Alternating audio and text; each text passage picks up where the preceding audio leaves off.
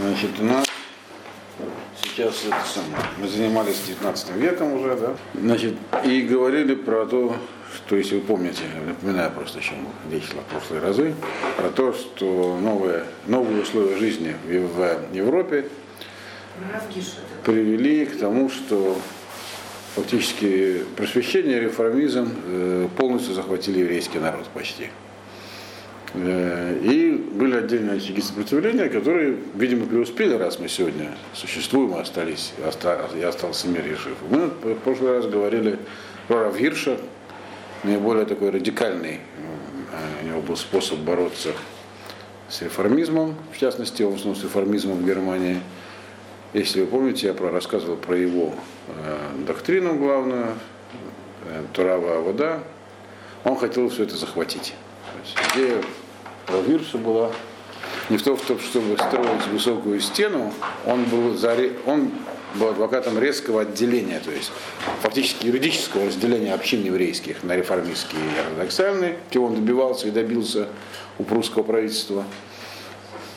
Но и, и основная его идея была в том, что нам не, нам не нужно доказывать, что они не правы, а мы правы. Реформизм это нелегитимный способ ответа на вопросы во времени. Время задает вопросы. То есть жизнь стала другой совсем. Время стало вдруг почти все можно. В том числе получать высшее образование, быть врачами, чиновниками даже, все такое. Э, такой реформизм нелегитимный ответ, а есть легитимный ответ, нужно стать во главе. То есть идея Равгирша была в том, чтобы, э, что мир там, науки, академии, искусства точно так же должен быть подчинен миру Тора. То есть евреи должны там, причем не просто евреи, а Талмиды Хахамим, мудрецы Тора должны стать выдающимися учеными и так далее. Врачами этого, мы знаем, не произошло. Э, э, Его идея, он над ней, это была одна из вещей, которые он в своей жизни пытался достичь. Это не произошло, но тем не менее герман, гер- немецкое еврейство благодаря этому было спасено. То есть такому резкому разделению, которое он вел, сопротивление других крупных раввинов между реформистами и ортодоксами, и тем стилем жизни, который он внедрил, оно позволило э, той части немецкого еврейства, которая осталась в Вернаторе, спокойно не только выжить, но и преуспеть. Но были и другие подходы к этой проблеме. Их было еще несколько. То есть вызов был для всех один. Вся, мы сейчас говорим про Западную Европу, ну, условно западную. То есть э, Российская империя пока не обсуждается. Там была другая ситуация, это отдельное занятие. В Западной и, и, и в восточных частях Западной Европы, то есть в Австро-Венгрии, были еще и другие э, способы решения этой проблемы, то есть как ответить на брошенный временем вызов. Э, И один из них был связан с именем Хатам Сойфера. Вот сегодня про это поговорим. Другой еще был связанный с, э, который, собственно говоря, начинался в Восточной Европе, но тоже был связан с ответом на реформизм и в основном просвещение. Это вот связано с движением Мусара. Это если мы успеем, то поговорим сегодня, нет, то в следующий раз. Так вот, значит, сегодня значит, Хатам Софер. Хатам Софер, он, в принципе, сам э, Равгирш, он, можно сказать, э, в каком-то смысле был последователем Хатам Софера. И по времени э, Равгирш был младше, чем Хатам Софер, существенно младше был. Э, и даже Равгирш, он слу- э, ну, для начала, кто такой Хатам Софер вообще, кто он такой? Э, э, был такой очень крупный раввин. Его так звали по имени его книги. Э, э, Шрайбер. Шрайбер – это на идыше по-немецки означает, ну, писатель, пишущий то же самое, слово, слово «софер» на иврите. Поэтому называли Шрайбер Софер, такая у него была фамилия. Он был выдающимся раввином, который прожил основную так сказать, часть своей жизни и достижений, которые у него были в имперском австро-венгерском городе Пресбург, который сегодня называется Братислава. Вот. Вы, наверное, знаете, что Австро-Венгрия была такая могучая держава, вот, в которой написано очень хорошо Ярослава Гашика в «Бравом солдате Швейке» про ее закат. Но вообще-то это была серьезная страна, над ней смеяться было тяжело. Э, И она была особенная в том, что она была многонациональной. То есть у нее сходил, даже из названия видно, что там была Австрия и Венгрия, а плюс еще части Польши, э, Чехия, Словакия и еще много чего. И, собственно Первая мировая война началась с того, что эрцгерцога Фердинанда пострелили в Сараево, австро-венгерского наследника престола. И у них, поскольку это была, она была многонациональная, была система имперских городов. То есть у них были, ну, была столица Вена австрийская, но были империи, то есть города, которые как бы были а, как бы статус столицы имели. Их было, их было много. Ну, не так много, но несколько. Пресбург, нынешняя Братислава, он был одним из таких городов. Из самого названия вы видите, что город был немецкий. Хотя и находится он в Словакии. И вообще такая особенность развития вот этой, этой части э, Европы. Там культура была немецкая, города были немецкие. В Праге даже было два университета, вы знаете, немецкий и, и чешский. И немецкий, конечно, был сильнее. И тот знаменитый Кавка, который по национальности еврея, по вообще, так сказать, в, Чех... в Чехии считается национальным писателем и героем, на самом деле писал по-немецки. Поэтому Пресбург был такой важный город, и там жил Хасан Софер. Э, так вот, э, Равирш, о говорили на прошлом занятии, он часть своей жизни провел в тех же краях. В Моравии он был раввином и был даже членом австрийского парламента, как мы знаем, перед тем, как уехать э, во Франкфурт. Э, э, евреям Австро-Венгрии практически полные права были предоставлены где-то в 1830 плюс-минус 1932 году. И говорят, даже, когда, когда Хэтов Софер про это узнал, он расплакался. То есть он, у него слезы выступили на глазах. Хэтом Софер родился в 1763 году. А, да. То есть ему было тогда, умер он в 39-м, то есть э, прожил не такую и долгую жизнь, сколько получается, 37 и 40, 76 лет, да, то есть это было там за, ему было лет 65, когда это произошло, и он был крупным раввином. Ему это не понравилось, представление по-моему, гражданских. А? Не, он, у него слез глаз не от э, радости, а от горя. Вот. Значит, и Равирш, в принципе, он был под, под большим влиянием идей Хэтам Сойфера. Хотя они в личном, может быть, и не. Нет, он, в принципе, он мог даже у него и лично, и лично увидеть, но дело было не в этом. То есть он находился в тех местах, после Хэтам Сойфера его позицию занял его сын, Хэтам Сойфер. То есть э, э, ну, идея главная э, Хэтам Сойфера состояла в том, что нужно ввести полное разграничение между э, реформистами и евреями Торы. Максимально полное. Построить высокую-высокую стену. И это было полностью воспринято Равгиршем. Но, но дальше у Хатам Софер был намного более радикален в чем-то, в чем-то чем Равгирш.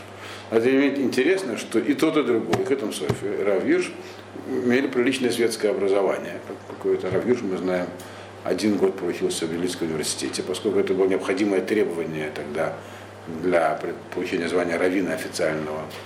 Там Софер тоже, видно из его просто ответов на логические вопросы, обладал знаниями в разных областях науки, которые, очевидно, там, ботаника, анатомия точно были ему известны, такие, которые он, очевидно, получил, когда он учился в Ешиве, э, в том городе немецком.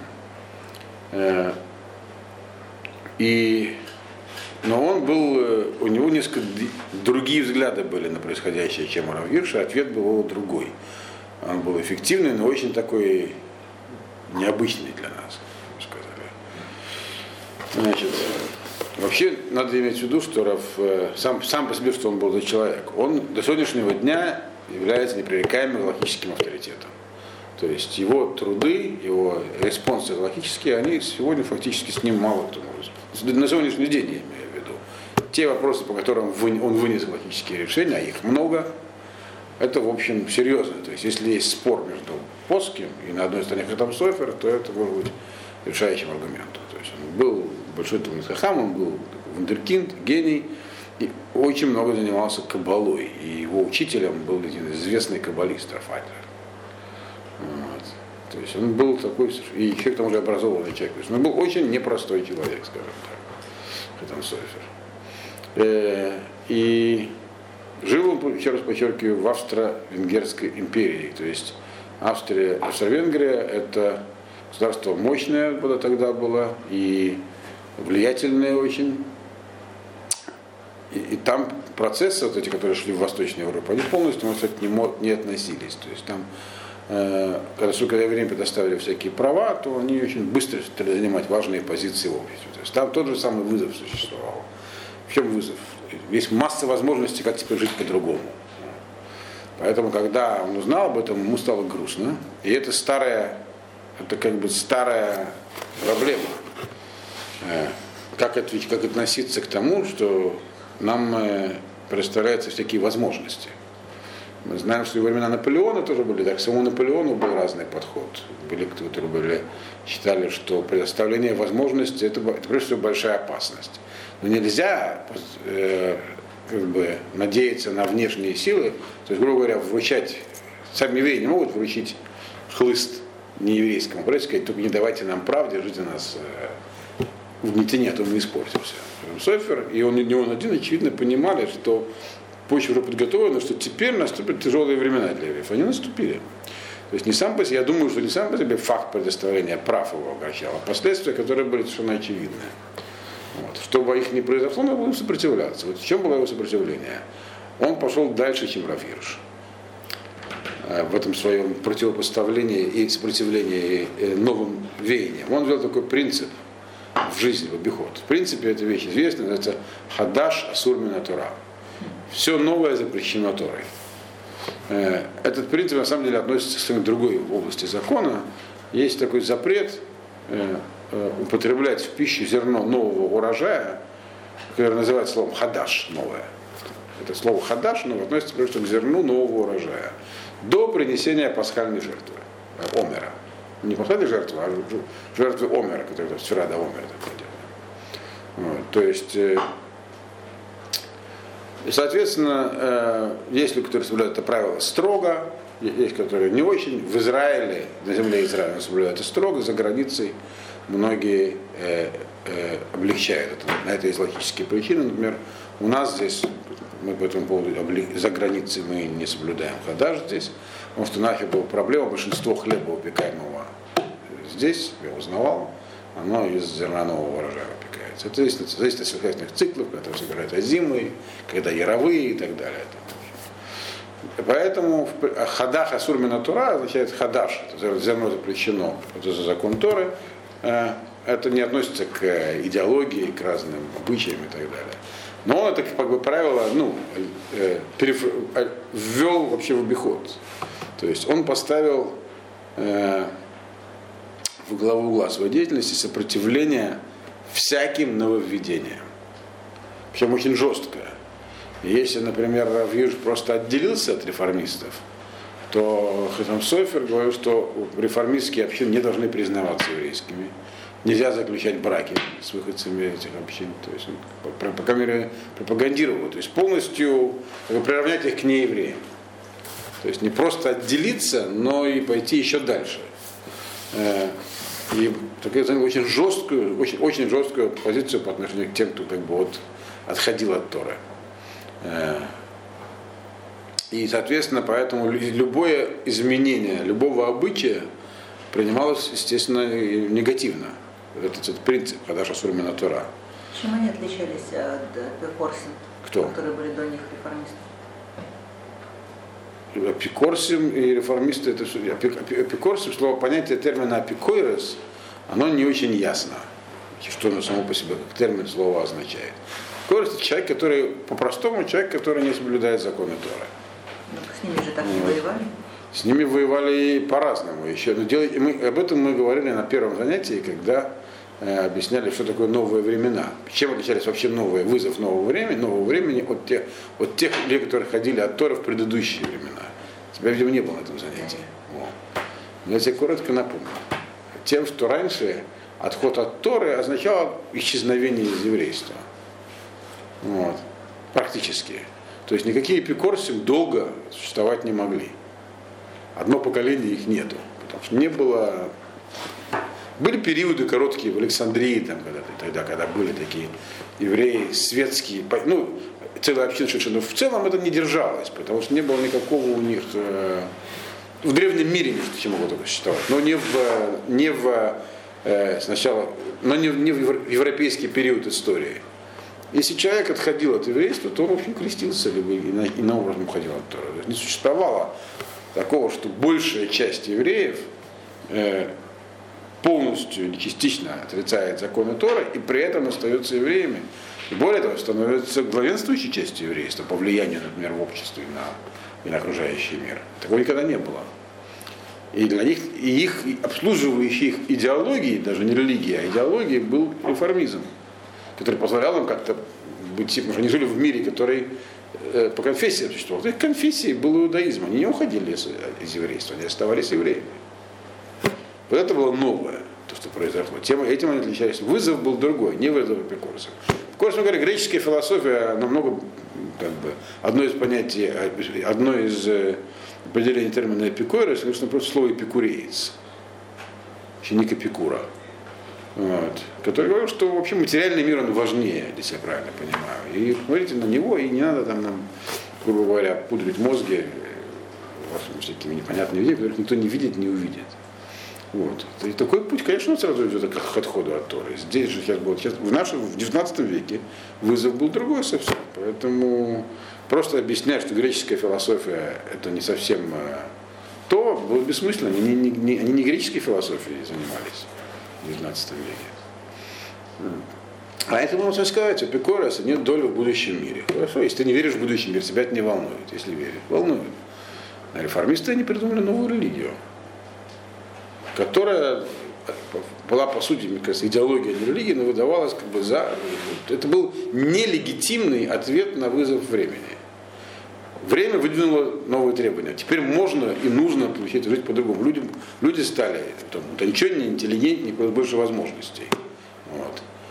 И мир Тора этому не соответствовал тому, что люди хотели от жизни перестал соответствовать по своим внешним формам. Что можно было сделать? Можно было изменить Тору, а можно было попытаться адаптировать, э, надо было адаптировать себя к новым условиям, не меняя Тору. Реформисты, они выбрали нелегитимный путь, изменили Тору, сделали новую Тору и все. Вот. А по тех, мы, мы говорим сегодня, Равгир, Равдусофия, это люди, которые возглавили сопротивление. А можно Да. А что значит изменили Тору? Что они откорректировали ее как-то? Ну как, для начала они объявили, что, что то, что написано в Торе, имеет часто аллегорический смысл, не имеет буквального. И когда дана людям власть менять законы, например, шаббат, э, не зажигать огонь в шаббат имело смысл, там, например, тогда, когда зажигание огня было связано с высечением его там, из кремня. Была трудная большая работа. А сегодня, когда можно там, повернуть выключатель спичку, это, не, это Тора не имело в виду. И так далее. То есть много разных, может быть, интересных штучек. Там, или там не есть свинину, потому что в свинине содержится там, я забыл, какое-то вещество, вот, которое быстро разлагается на солнце, становится ядовитым. Когда есть там ледники, тогда, а с холодильники, то это уже не и так далее. И много еще чего можно придумать. И, и придумывали, и придумывают до сегодняшнего дня. Про реформизм, по-моему, было занятие, мне кажется. Да? Было. было. было. Сегодня мы говорим про оппозицию. Понятно более-менее?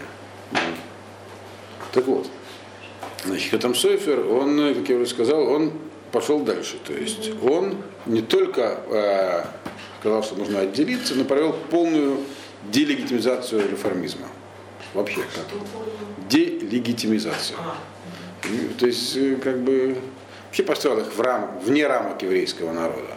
Надо иметь в виду, что это тоже не, не прижилось на все поколения, но в принципе, всегда можно выяснить, человек он еврей или нет. Ну, не всегда, конечно, но до какого-то момента, пока можно выяснить, выясняют. Но это сложило, как бы, это тоже сказалось на характере в основном венгерского, венгерского еврейства, которое славится своей роскостью, неуступчивостью такой. Э, вот не случайно Мерсат морских хасиды сегодня наиболее непримиримые э, враги сионизма, может не самые неприменные, но такие не замысловые, влиятельных. Те, которые лысые? Кто лысые? Женщины. Женщины не только у них лысые. Это связано с другим. Это, есть разные версии, почему бреют голову некоторых других женщин. Если тебя интересует, потом расскажу. Я так думаю, что по одной простой только причине. Первый нож? Из-за вшей. Я Ой. так думаю. Но, возможно, я ошибаюсь. Да, Но есть там и другие объяснения такие, логические всякие и так далее. Смеются и все такое. Но, э, значит, э, короче говоря, они вышли как раз из э, тоже из э, Австро-Венгерской империи. То есть там, ну и, конечно, там э, он, например, э, Рафшушин Рафаэль Гирш лично на а, Авраама Гейгера не нападал главу немецких реформистов. Более того, они были знакомы по университету, и, в общем, у них лично были, может быть, даже неплохие отношения. Нет, он не, нет, нет, он не сходился, что он, он нападал на него лично, как на человека. А, он очень резко настаивал на полном разделении с ним движения. И, и тоже при этом его основной, основной его спор был не с ним, не с реформистами. С ними он не о чем было спорить, я когда читал а с теми раввинами в своей среде, которые были против такого разделения. А вот Хатам Сойфер, он э, выступал и в том числе выступал против лично, против главного представителя, как его звали, я сейчас забыл, честно сказать, реформизма в Венгрии. Причем выступал лично против него тоже. И, и в общем, э, Арон Хорин его звали, Арон Хорин, да. Э, и в общем э, это сработало. Для венгерского еврейства это сработало, венгерское еврейство сохранилось на протяжении жизни еще поколения целого, и только уже после ее смерти там реформизм все-таки, венгерский реформизм был очень злой и остался. У них так сделали собственную разновидность, называется неология, существует до сегодняшнего дня.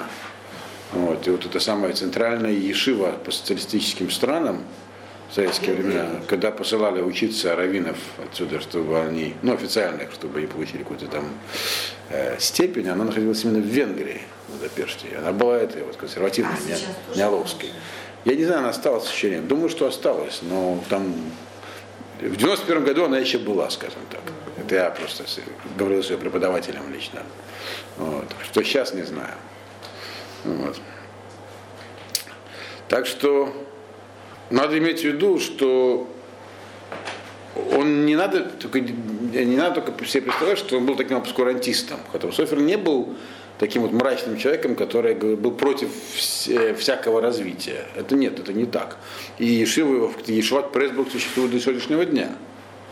Только она находится не в Пресбурге, конечно, а в Гиват Шауле в Иерусалиме. Вот. Одна из очень престижных ешив сегодня в, в, Израиле. Значит, Он сам, как я сказал, человек образованный, хорошо говорил по-немецки. И, и в Вишиве у него применялись разные способы обучения, в том числе довольно прогрессивные. То есть это не было таким, как бы вот таким, знаете, таким мрачным средневековым э, бастионом. Если бы это было так, это бы не сработало. Э, это было просто как бы резкая, очень резкая и четкая установка границы. Причем э, установка границы не такая, как бы вы там, мы здесь, давайте друг друга уважайте. А вы там, мы друг друга не уважаем. Например, я вас не уважаю, так он говорил. Вот. Вот это, была такая, это, это была его позиция, и она, в общем, сработала. Я рассказал, но сработала ограниченно. Э, на течение какого-то времени, в принципе, она тоже позволила сохранить э, какую-то часть венгерского еврейства. Еще раз подчеркиваю, мы сейчас говорим продвижение сопротивления. Это реакция была. Потому как, э, в принципе, к этому моменту просвещение и реформизм победили уже. То есть, и, в общем, это было бы странно, если бы они не победили. Э, у них было очень, э, они были на их стороне были очень сильные, большие сильные козыри. Это сегодня мы понимаем, глядя на то, что сегодня произошло, что если бы они победили окончательно, то, наверное, не было бы евреев. Тогда это было не очевидно от того, что евреи стали иначе одеваться, стали чуть меньше соблюдать, э, стали чуть больше вовлечены во внешнюю жизнь на, на всех уровнях. Вроде ничего страшного в этом нету. Если только не видеть тенденцию, к чему это приведет в следующем поколении, а потом через поколение. И чтобы в тот момент начать сопротивление, нужно было это уметь увидеть. Я же вам рассказал на прошлом занятии, что крупнейший раввин того времени Равбамберг был бы резко против разделения общин. У него были свои аргументы для этого в Германии. Так вот, э, Поэтому, как я уже сказал, в движении сопротивления были разные пути. Вот это такой был путь э, венгерский. Его называют венгерским путем. Хотя Пресбург это не Венгрия, а Словакия сегодня. Но поскольку к нему в Ешиву с Хронософер собирались люди отовсюду, и в общем он там воспитал, масса раввинов вышла оттуда. Именно вот для этой части Европы. И многие из них были из Венгрии, и в Венгрии это распространяется, называется, сегодня это называется венгерские евреи. В принципе, ни чешских, ни словацких евреев не осталось. Вообще? Ну, как, как таких значимых групп, да. То есть они как, реформисты были? Э, просто рассосались. И этот процесс шел тогда. Я, например, занимался исследованиями своей фамилии, потому как она звучит очень странно. По-украински вообще означает что-то не очень приятное. А? Неважно. Вот. И пришел к выводу, что, скорее всего, потому что я знаю, когда появился мой первый предок с такой фамилией на Украине в 60-е годы 19 века, в этот момент как раз я прочел, что закрылась, еврейские общины закрывались, ортодоксальные в, в Австро-Венгрии. В Словакии, в городе Неждачев, Нездачев он назывался, закрылась как раз в момент община еврейская. Оставшиеся там несколько членов разбрались в разные места. Очевидно, кто-то из них попал на Украину. Так что. Тогда это был такой, процесс шел. Ладно. Значит, интересно, что книг по этому поводу там Софер не писал. Он не писал полемических э, памфлет, памфлетов против реформистов. Он очень много выступал. Описал он, то есть его равинская деятельность была совершенно другой. Как раввин он был крупнейший как я сказал, законоучитель. Писал много респонсов. А вот эта деятельность его, она в основном в устной форме. Он очень много выступал устно. И, в общем, сыграл большую роль, скажем так. То есть это один из таких столпов. Но это был не единственный путь, который привел к тому, что еврейство тоже сохранилось. Возьмите что я речь о сохранении еврейства тоже хоть в каком-то виде. Полностью, как бы, ну, откат обратно произошел только в 20 веке. Когда еврейство тоже снова стало такой группой, которая, ну, как бы, вернула себе престиж и к нему стали охотно примыкать. В 19 веке шла оборона только. Оборона и, и желание э, удержать, спасти то, что осталось. Вот. Значит, был еще один путь, менее, может быть, э, э, такой широкоформатный, но тоже достаточно сыгравший достаточную роль в э, еврейской жизни. Называется это движение Мусар. Наверное, про него слышали тоже неоднократно. Да? Я провел, по-моему, еще занятия отдельной лекции не читал Мусар. Нет, нет. Вот. Сейчас вот в историческом ключе, но тоже сыграло свою роль. Надо иметь в виду, что вот когда мы говорим про разные варианты ответов на то, что тогда происходило, Э, в наше время другие вызовы есть, э, времени и другие, соответственно, варианты ответов. Есть вот у нас в наше время какая главная проблема у еврейского народа? Большая часть евреев, то есть то, что мы сегодня имеем, это наследие 19 века. Вообще не имеет никакого отношения к еврейству.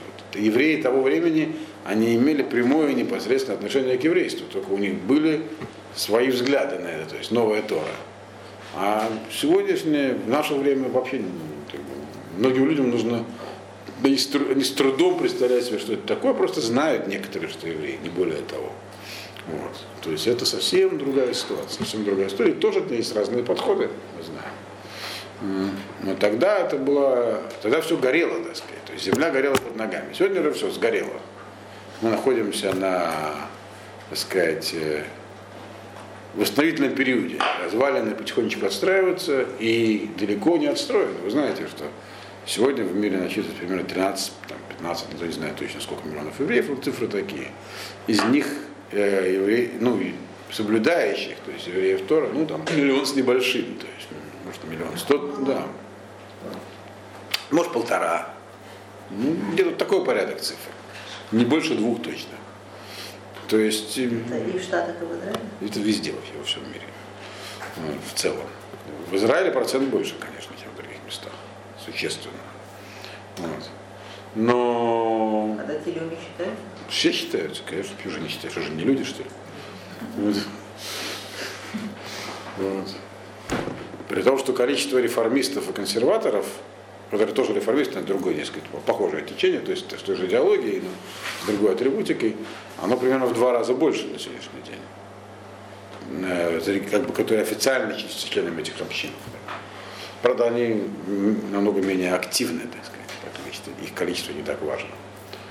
То есть, но сегодня э, как бы земля не горит под ногами. То есть нет, сегодня нету такого массового ухода из еврейства просто, когда э, с каждым годом становится, уже больше ничего не будет. Я еще застал людей, которые всерьез, людей серьезных, соблюдающих всю жизнь, прошедших лагеря, но они всерьез не верили в то, что есть какое-то продолжение этому.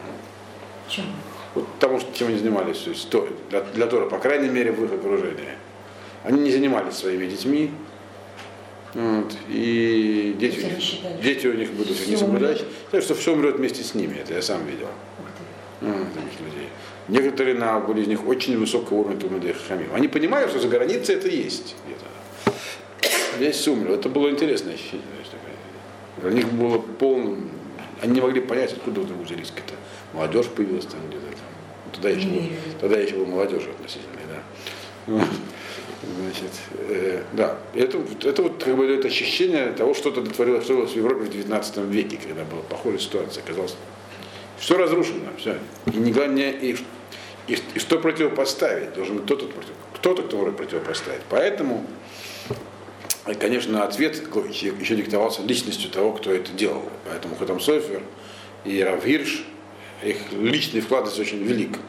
То, как они отреагировали, это еще частично из-за их э, личного э, такого личной харизмы и того, как каждый из них, что из них каждый сам себя люди есть разные. Так? Безусловно, поэтому их воспитание и там, где они росли, и то, что Нахатам Софер э, учился выдающегося каббалиста своего времени, у которого были неприятности из-за того, что был выдающимся каббалистом. Его должен покинуть Франкфурт в свое время, или Гам, Гамбург. Вот. Это тоже все наложил на них отпечаток. Но был другой человек, его звали Раф, звали Раф Исраиль Салантер. Он родился э, примерно, он примерно был ровесником Рафшинсона Рафальгирша, естественно, младший, чем потом Сойфер. Э, родился он в 1810 году. Вот, э, в литовском маленьком городке. Э, но там оттуда он уехал в возрасте 12 лет в, в, в деревню под названием Салант, поэтому стал называться Салантером. Уехал он туда, потому как женился э, в таком юном возрасте. И, и находился и, э, там в доме тестя и учился у Равбройда, который был там раввином, то есть он э, тоже был вундеркиндом с детства обладал потрясающими способностями. Его родной брат Шмуль Салан долгое время возглавлял э, еврейскую общину в Иерусалиме в XIX веке. И был э, в очень хороших отношениях с другой важной фигурой в еврейском мире того времени, э, Мойшем Монтифьори. Но о, о, о, Монтифьоре Ротшильдах мы поговорим в отдельное занятие. Это, так сказать, тоже интересная тема. Еврейские филантропы в 19 веке вышли на первый план. Еврейские филантропы. Это тоже важная такая вещь. Так вот, Рафшлой Салантер, у него, он тоже, он тоже дал своего рода ответ, он тоже начал такое движение мощное, которое тоже в наш момент, в наше время, в общем, в том виде, в котором оно им начиналось, не существует больше, как все эти движения. То, что делал Хатам София, то, что делал Равирш, Сегодня этого нет, но последствия этого остались. И, может быть, хотя по объему, так сказать, и э, тому что количеству захваченных людей, то, что сделал, делал Раф Салантер, было меньше, но по последствиям день оно даже более, более явно чувствуется. И это тоже был ответ на тот же самый вызов. То, как быть, как нам но защититься. Не, не, не ученик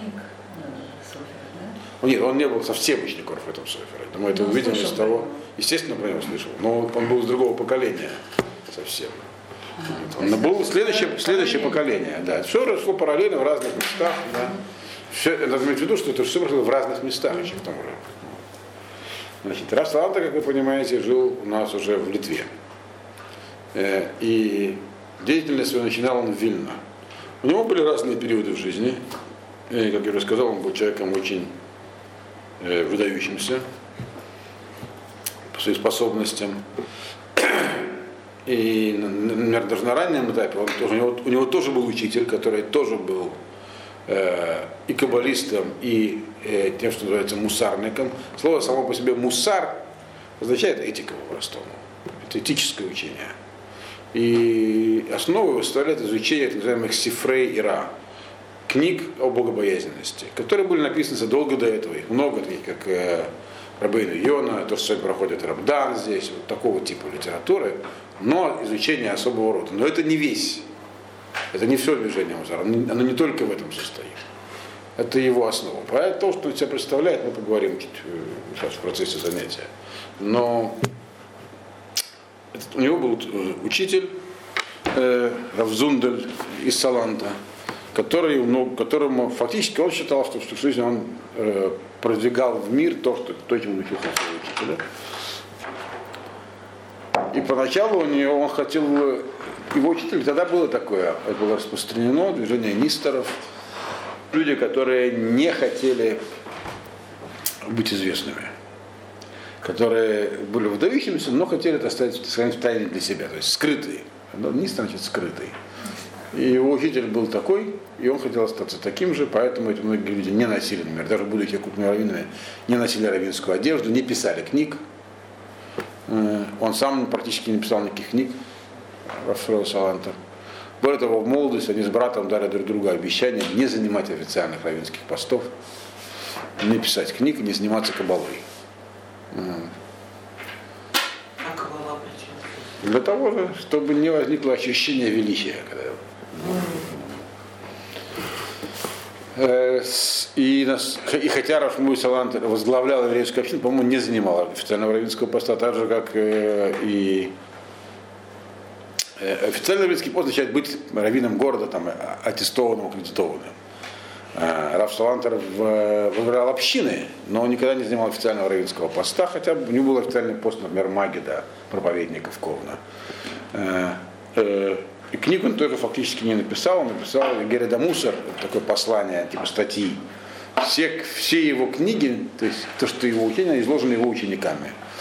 Основным из, из тех, кто излагал его идею, был Рафицик Блайзер как раз, который называется Рафицеля Петербуржер.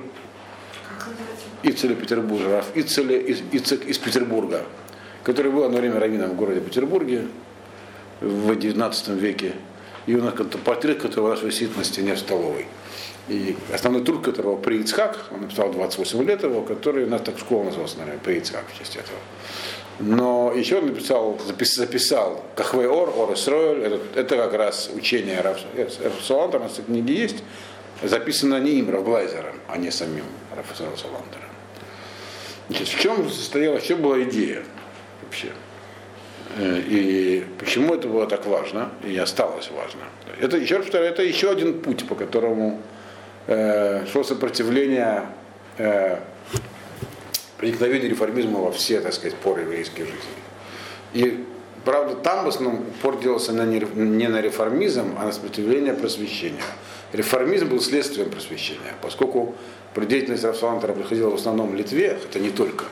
Он работал и в Германии, и в Париже. И похоронен в Кенигсберге, кстати. И могила его недавно была обнаружена в Кенигсберге. Да. Э, так вот, э, там до реформизма дело не дошло. В частности, это была Российская империя все-таки, отчасти из-за из позиции властей. Власти, в общем, видели в этих самых, вообще в таком религиозном реформизме, видели э, нечто, подозрения как к тому, что, к тому, что может подорвать э, устой империи. Власти были более консервативно настроены. И, но, но, тем не менее, просвещение было, приветствовалось и активно работало с властями. Поэтому тут речь шла, до реформизма просто дело не дошло в Российской империи. Э, на этапе просвещения все сломалось. То есть они были наиболее религиозные все, традиционные, да? По форме, но там тоже происходили похожие процессы. То есть оно, э, этот, до таких масштабов отхода от Тора, как в Западной Европе, в Восточной, конечно, не дошло. Но я, по-моему, приводил э, э, цитату из э, письма Рафа э, Орляна, который писал как раз про Рафаэля Гирша, который говорил, что, смотрите, немецкие евреи смотрят на нас, как на источник Торы. Он говорил про польских евреев, про Польшу которая в те годы и была источником Тора на самом деле. Это, конечно, правильно. У нас есть и Шивы, там, Дехен, которых нет в Германии, но наше количество постоянно падает, нас все меньше меньше, от нас уходят люди постоянно. А у них это не происходит. То есть там действительно было, если Тора там осталось, но процент соблюдающего населения еврейского в Польше, например, до войны был примерно как сегодня в еврейском мире в целом. 15% где-то. Ну, может быть, 20, не более того. Вот. Значит, В начале 19 века это, нет, это в середине, это уже перед войной в 20 веке, да. Но все, все пришло оттуда из 19-го. Итак, значит, Афуслова Салантер, я рассказал, он, э, он прожил 70 с небольшим лет, его жизнь была не такой длинной, тоже, но он много успел. Значит, в чем была, и в чем была его идея, и в чем были главные исторические вехи его жизни. Во-первых, э, прежде всего идея была этической. То есть, что такое этика отношения между людьми. Он основывал повсюду, как называемый Батый Мусар, дома этики, где это типа Батый Медраж, то есть домов изучения, которые стандартный Бет Медраж, где изучали специальное было время выделено для изучения э, э, этических книг по этике, книг по богобоязненности и разрабатывались там, и культивировались отношения между людьми. Надо иметь в виду, что это было новшеством еврейского мира очень серьезным в то время. Ученый еврейский мир концентрировался на изучении Талмуда, и все остальное в общем играло второстепенную роль, как минимум, если не третьестепенную. Соответственно, люди были, как, как все сказали, очень простыми. Э, совсем простыми. С то есть это тоже можно встретить. И хасидизм эту проблему не решал, который тоже имел э, что сказать в борьбе с реформизмом. Но эту проблему он не решал. В чем была главная проблема тогда? И это, кстати, повторилось в Америке в 30-е годы. И там тоже прошла успешная революция в этой области, которую возглавила организация под названием Young Israel, Молодой Израиль, и реформировав. Но это мы будем, когда будем про Америку подробнее говорить. Насчет занятий впереди грубость нравов надо было как-то смягчить, потому что одна из причин, по которой э, просвещение так быстро познало свою жертву, потому что, в общем, ну, как еще писал Шалом Алейхем в одной из своих э, рассказов, почему, говорит, нас посетил, поселил Всевышний, посетил нас в России, здесь грязь, пьянство кругом. Почему вы, говорите, в Швейцарии? Там приятно, кругом горы, голубое небо, и кругом одни французы. Кто? А Мабит? Не, не, это Бабель? Вам Шалом Алейхим тоже. Бабель? Ну, я спутал уже. Путаю Бабель Шалом Алейхим. Дошел. Тем не менее, правда в этом определенно есть. Вот. То есть э, общая э, э, жизнь, в общем, предлагала перспективы. Люди получали образование. И им просто не было не прийти в синагогу. Куда они могли прийти? Человек образованный, э, который общается с людьми, э, уже, как вы сейчас сказали, интеллигентными, он просто не находил своего места в еврейском мире. Ему там нечего было делать. Ни ему, ни его детям. Э, про более поздние времена Раф Баралвайн рассказывал в Америке, в синагоге его отца, основанной в Чикаго, в военные годы, основанной выходцами, естественно, из Восточной Европы, кругом стояли плевательницы. Что? Плевательницы. Плевательница, знаешь, что плевательница? И там люди ходили и плевались туда. Общем, некоторые там через 2-3 ряда могли там перепрыгнуть и точно попасть. Говорит, когда они новое здание э, построили, то его отец сказал, там плевательницы не будет. То есть действительно, потому как это разрыв между поколениями есть определенный в том, как люди чисто внешне воспринимают жизнь. Но это только внешнее проявление. Есть еще внутреннее, то есть отношения между людьми, вежливость, предупредительность, главное, забота о другом человеке. Это еще этика. И там, как, например, про Рафсалантера говорят, что когда он там был в доме у одного человека находился, то обратите внимание, что он использует для тела едаем очень небольшое количество воды. Его спросили, почему. Он сказал, я видел, что ваша служанка носит воду из колодца. И тяжело, так сказать, целые ведра. Поскольку действительно рвит это необходимое количество, это 86 грамм по минимальному уроку, шуру, шуру. А то, что нужно делать два или три рвит, это, это, это, так сказать, только едур, то есть украшение митцвы. Я говорит, не могу свои митцвы за их украшать и так далее. Там, или там всякие другие вещи, если ему выписывают, я на самом деле говорил такие вещи. Как-то там, когда человек идет рано утром молиться с лихот, если он при этом хлопнет дверью и разбудит соседа, то все его слихот не, ничего не достигли и так далее.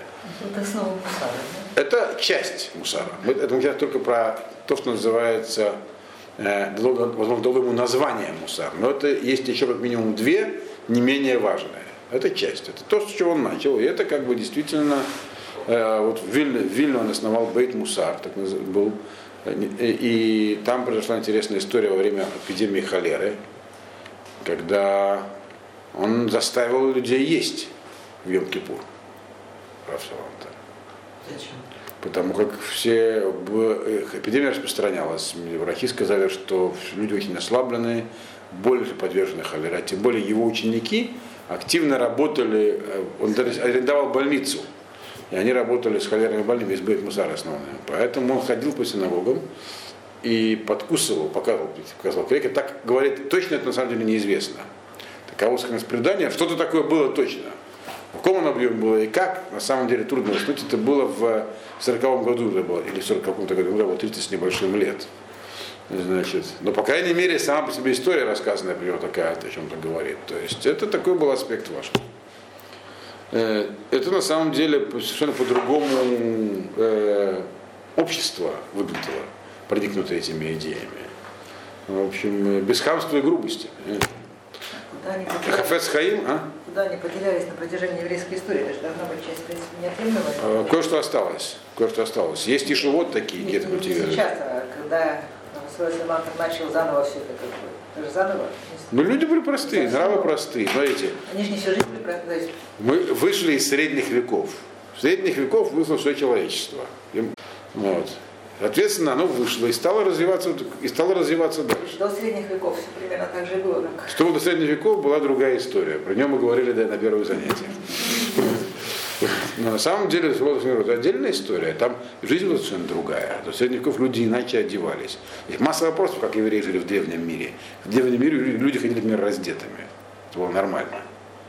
В Греции там древней или в, в Риме. Как было с Ньютом? А?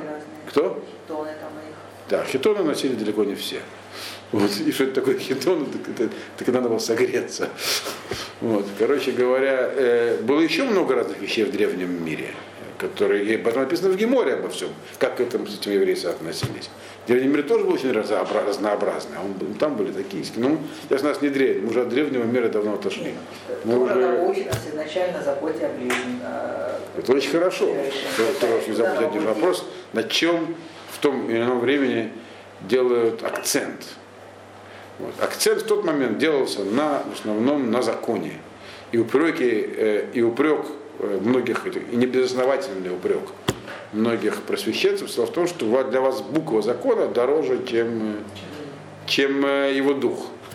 Но нельзя, а мы ему продвигаем дух. Если мы продвигаем дух, если про букву, то это уже не закон. Это написано в Геморе тоже, как почему отменили забеги священников на, на, на, тот самый, на, на алтарь. Вы знаете, что изначально э, в жертву было такое соревнование. Кто, кто будет приносить жертву? И кто быстрее добежит по пандусу до верха. Вот. И за эту честь Поначалу это было нормально, так сказать. Почему зризим Магдивим? Тот, кто самый проворный, больше всего хочет выполнить митцву. Потом появились спортивные элементы и начались э, всякие эти самые. А потом один человек другого зарезал на пандусе, чтобы его обогнать. Да. И более того, эта история тоже в Геморе. То, что в Геморе не, не, не, не значит, что это, что это вообще имело место. Эти все Агадот в Геморе нам пред, предлагают идею рассмотрения. Например, там написано, что родился одной женщины теленок с двумя головами. э, не родился теленок, а у этого корова родился ребенок. И дальше там объясняется статус каждого из них. То есть не, не, что такое было на самом деле. То же самое и здесь. Значит, отец э, зарезанного священника вытащил нож из него, сказал, он еще жив был, когда я вытащил. Поэтому нож годится для принесения жертвы, он не касался мертвого тела. То есть э, это означает, что люди полностью как бы э, потеряли ориентир. Закон остался, а ориентира нет в жизни. Такое может быть. После этого что сделали мудрецы? Сказали, больше лесобегов не будет. Определяется по жребию. Все. Значит, и так далее. Поэтому всякое может быть. Конечно, были отдельные люди, всегда были. Тот же Хатам Сойфер, например, там его близкий Но вот что в народе творилось. Народ периодически меняется. Так вот, в то время действительно не такой по крайней мере, упрек. Вот. Не надо думать, что все было идеально всегда в еврейском. Периодически накатывают волны. Раз, это написано в Талмуде, по Абушу им Шана, раз в 70 лет поднимается звезда, написано, и сбивает с толку моряков. Сбивает с толку моряков. Это такая судья в Геморе, в Дозоре, по-моему, в Рохус, не помню. Там объясняется, что не имеется в виду комета Галея, она тоже, конечно. Вот. Там говорится про корабль, который ехал в Рим, как там было два мудреца, и один знал, что будет, не знал, что забудется. Там целое предыстория, я когда продавал целый урок здесь когда-то один раз, я помню. Вот. Да. Но идея в том, что, да, что периодически нужно людям, если что не может идти постоянно на одном уровне, мозги нужно периодически перетряхивать. Что-то появляется такое, и происходит встряска. Нужно что-то обновить. Вот. При этом обновить законным путем, а не незаконным, как реформисты. Вот это вся, об этом, об этом вся история. Все время происходит. Так Шофтин же ты разбирал, там это все начиналось. Да, именно так. Да, и все про это на самом деле. Вся история. Короче говоря, э, так вот, э, это была такая вещь, то есть, э, которая предоставляла возможность людям э, и, да, что говорил, Раф, Раф, э, Хафес Хаим раз, э, вспоминал, когда в молодости Хафец учился, а он родился в 1838 году. Или 33 точно никто не знает. Э, то есть, поэтому неизвестно, сколько было это Хафец когда он умер, то ли 95, то ли 100. Э, а такая более принятая дата считается 38 год. Но в молодости он занимался, сидел в, в Штиблахе, учился в Вильно. И он описывал, рассказывал, что туда он зашел, зашел человек, который был одет, э, сверкал. У него была одежда вся такая, без пятнышка, и вид у него был сияющий. И вообще он такой был, производил впечатление такого, ну как бы, очень радостное. То есть мне было приятно смотреть. И он был явно такой равин. И вот выяснилось, что это был Рафаэл Салантер впоследствии. То есть тогда, тогда он был.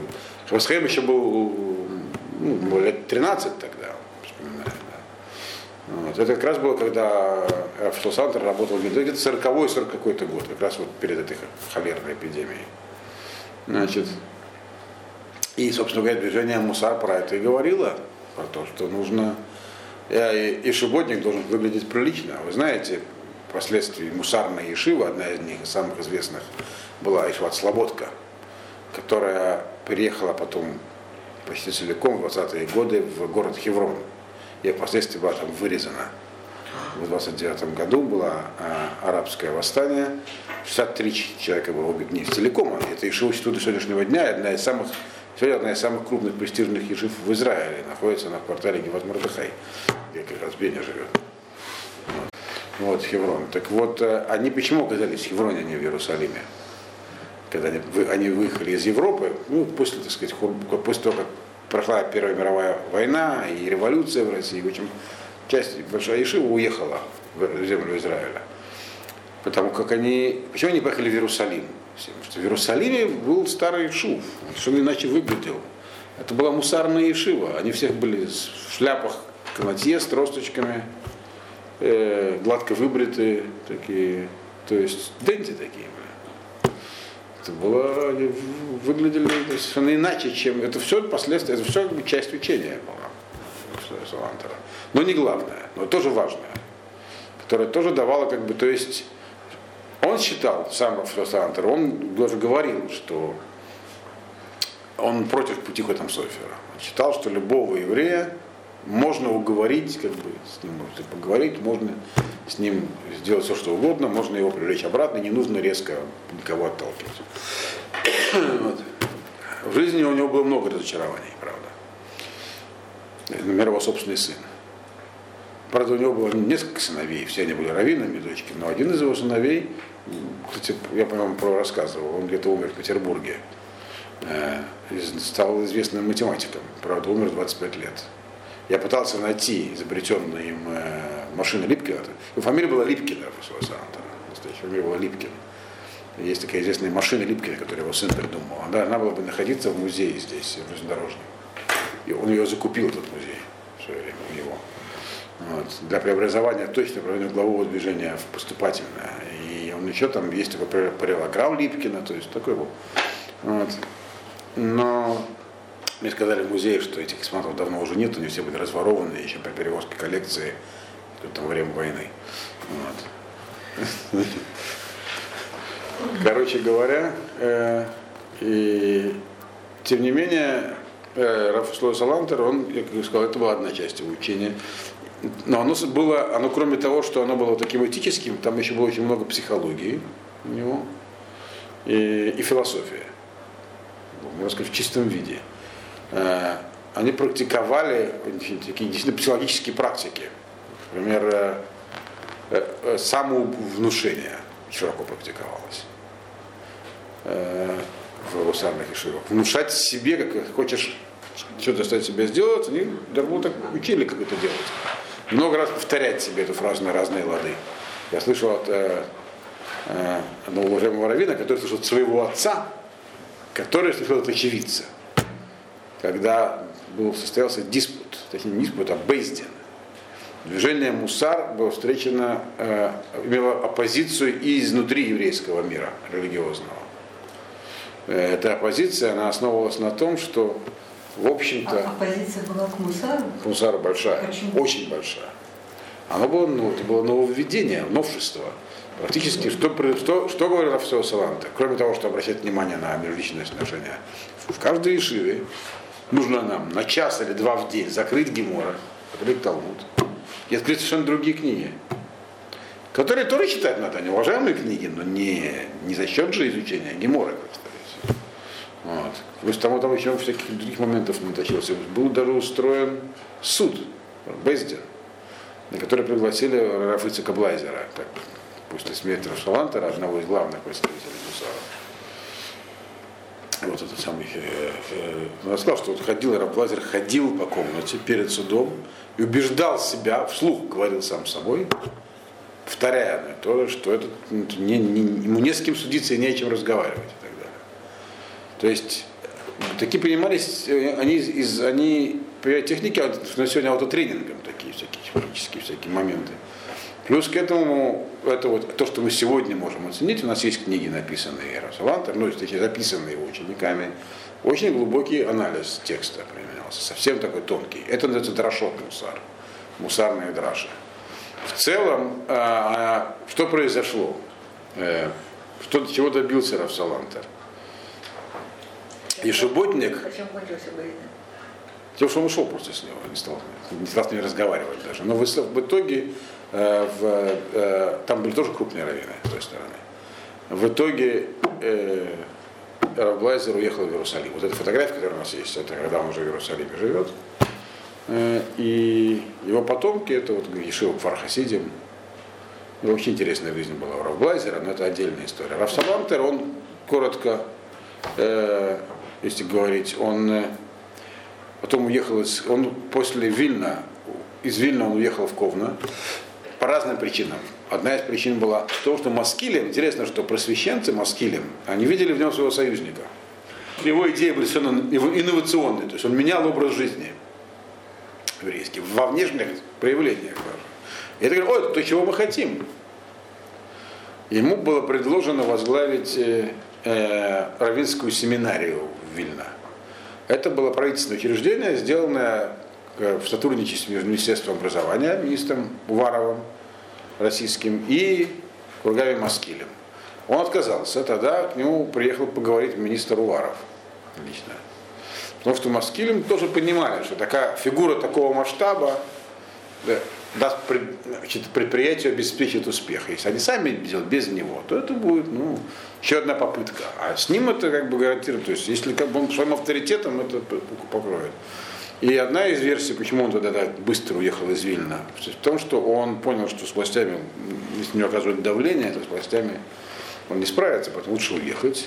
Есть другая версия, что, что ну, может, не обе правильные, что уже после эпидемии холеры многие стали как бы обсуждать его логическое решение по тому, что нужно было есть в Йом-Кипур.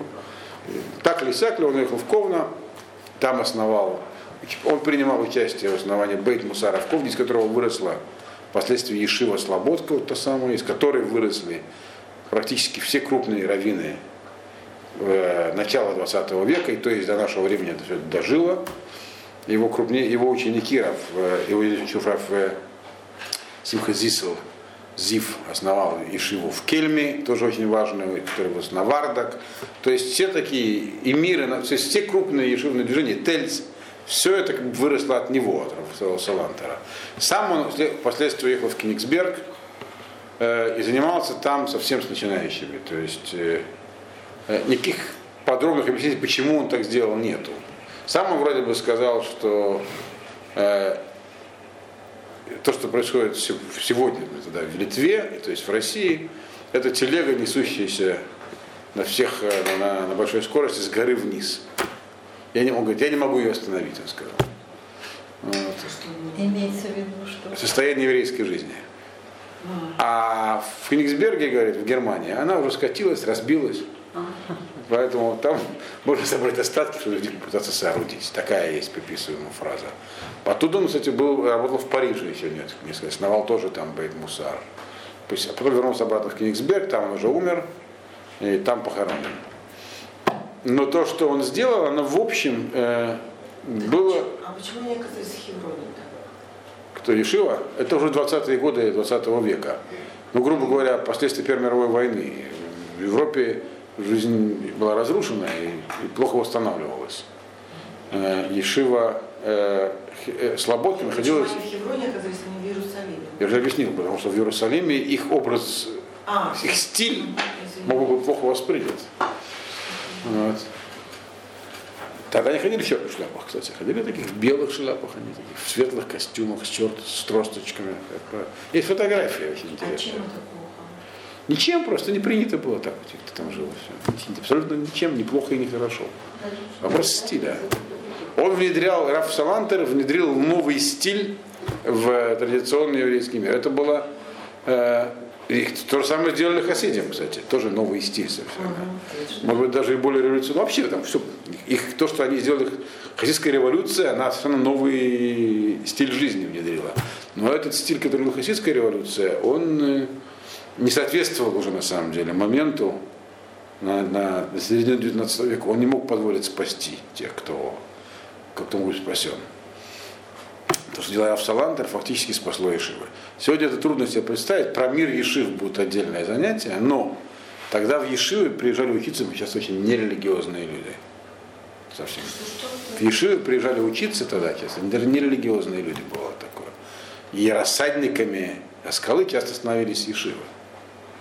Вот. Это, очень, это очень странная вещь. Да?